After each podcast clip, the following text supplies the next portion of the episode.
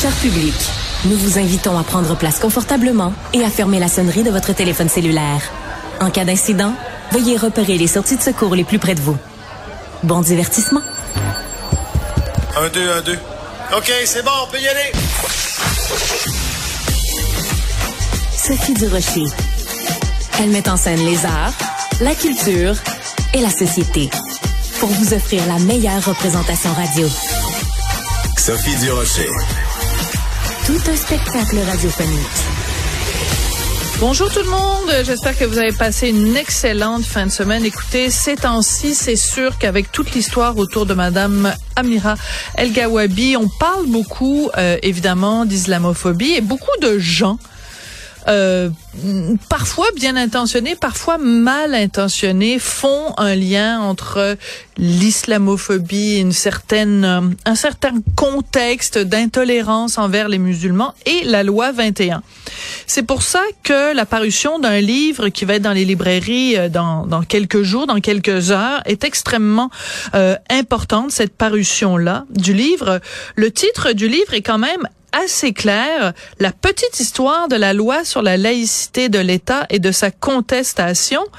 D'autant plus que c'est un livre qui est écrit dans une perspective féministe, donc d'égalité entre les hommes et les femmes. On va parler à l'auteur de ce livre, Marie-Claude Girard, que vous entendez euh, de temps en temps dans les médias et qui est retraitée de la Commission canadienne des droits de la personne, mais surtout donc autrice de ce livre. Bonjour, Madame Girard. Bonjour, Madame Durocher. Pourquoi vous avez trouvé important d'écrire l'histoire d'une loi? Parce que bon, euh, c'est assez rare quand même qu'on raconte l'histoire d'une loi. Pourquoi cette loi-là, la loi 21, c'est important de raconter sa, sa genèse, sa création? D'abord, comme vous avez dit au début, elle est très contestée. Mais ce que j'ai voulu faire dans ce livre-là, c'est surtout de mettre en relief l'importante mobilisation citoyenne en soutien de la loi 21. Oui, c'est-à-dire à partir de son historique de la Révolution tranquille jusqu'à maintenant. Mais ce que j'ai voulu faire, c'est ce livre-là raconte l'histoire du procès, c'est-à-dire tous les arguments soulevés autant par les partis contestant la loi qu'appuyant la loi.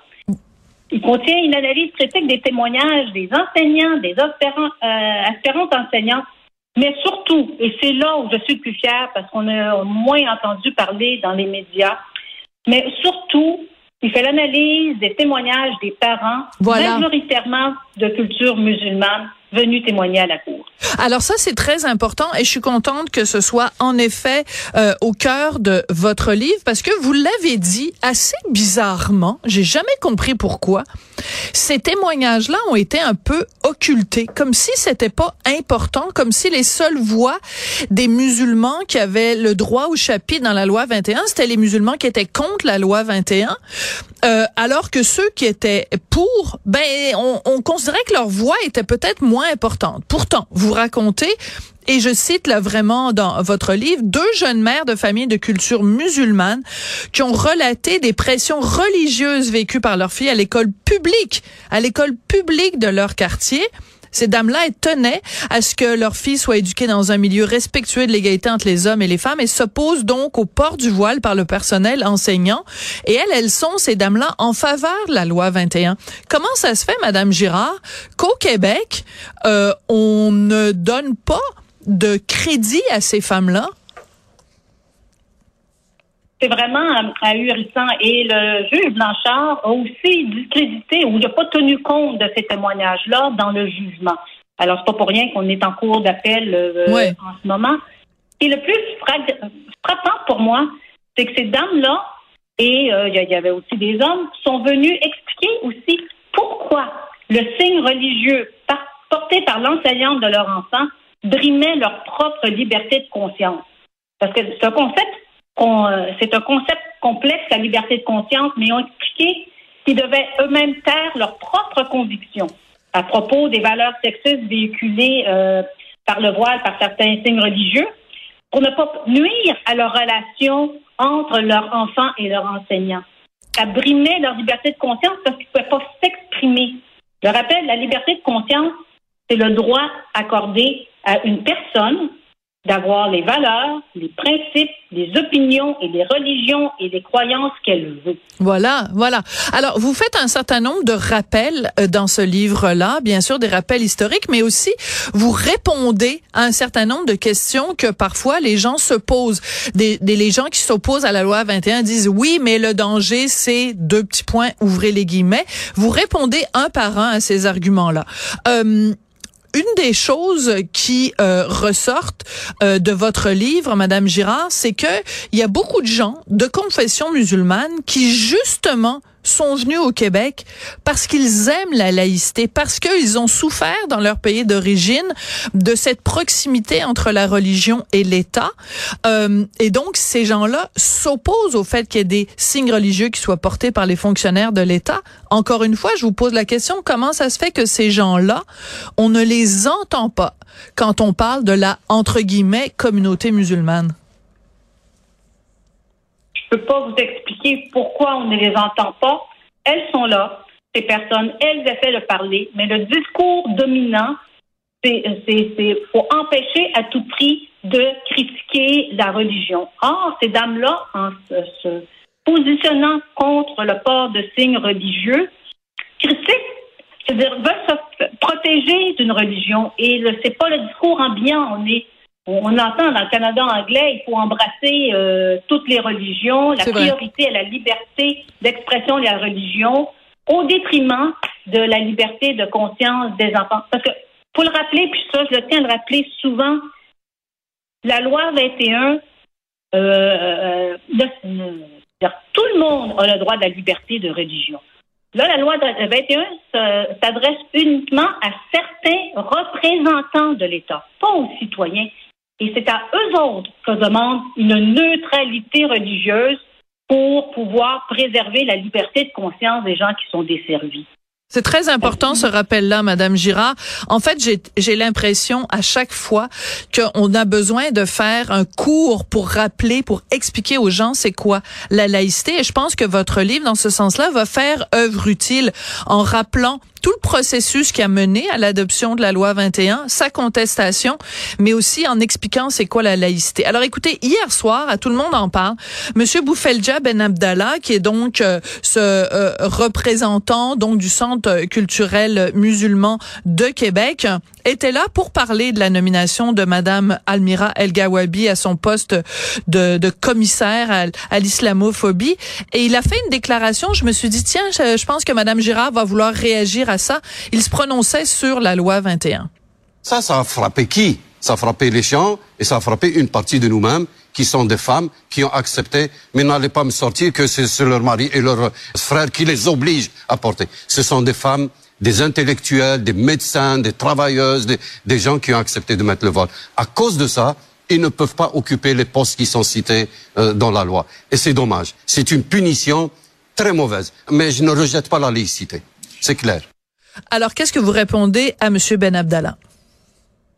Jamais personne, c'est-à-dire qu'il a... J'ai tellement, tellement à répondre. Euh, on n'empêche personne de euh, d'avoir un poste d'enseignant on demande aux enseignants, c'est le, pendant les heures de travail, de retirer leurs signes religieux.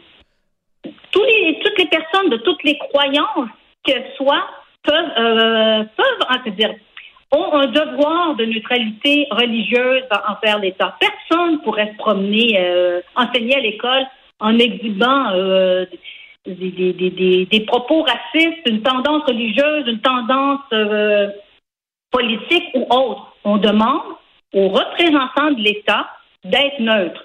Les femmes musulmanes ou les hommes musulmans qui tiennent à exhiber leurs signes religieux, puis là on parle de musulmans, mais c'est autant les, toutes les croyances religieuses, ils peuvent le faire, sauf s'ils acceptent un poste de représentant de l'État. Et ça, c'est pour assurer une paix sociale et pour protéger la liberté de conscience de nos enfants. C'est la prunelle de nos yeux, nos enfants. Mais il ne faut pas qu'ils soient, il faut qu'ils soient à l'abri de, il faut qu'ils puissent choisir ce qu'ils veulent comme religion dans la vie, s'ils en veulent une, la liberté de croire ou de ne pas croire.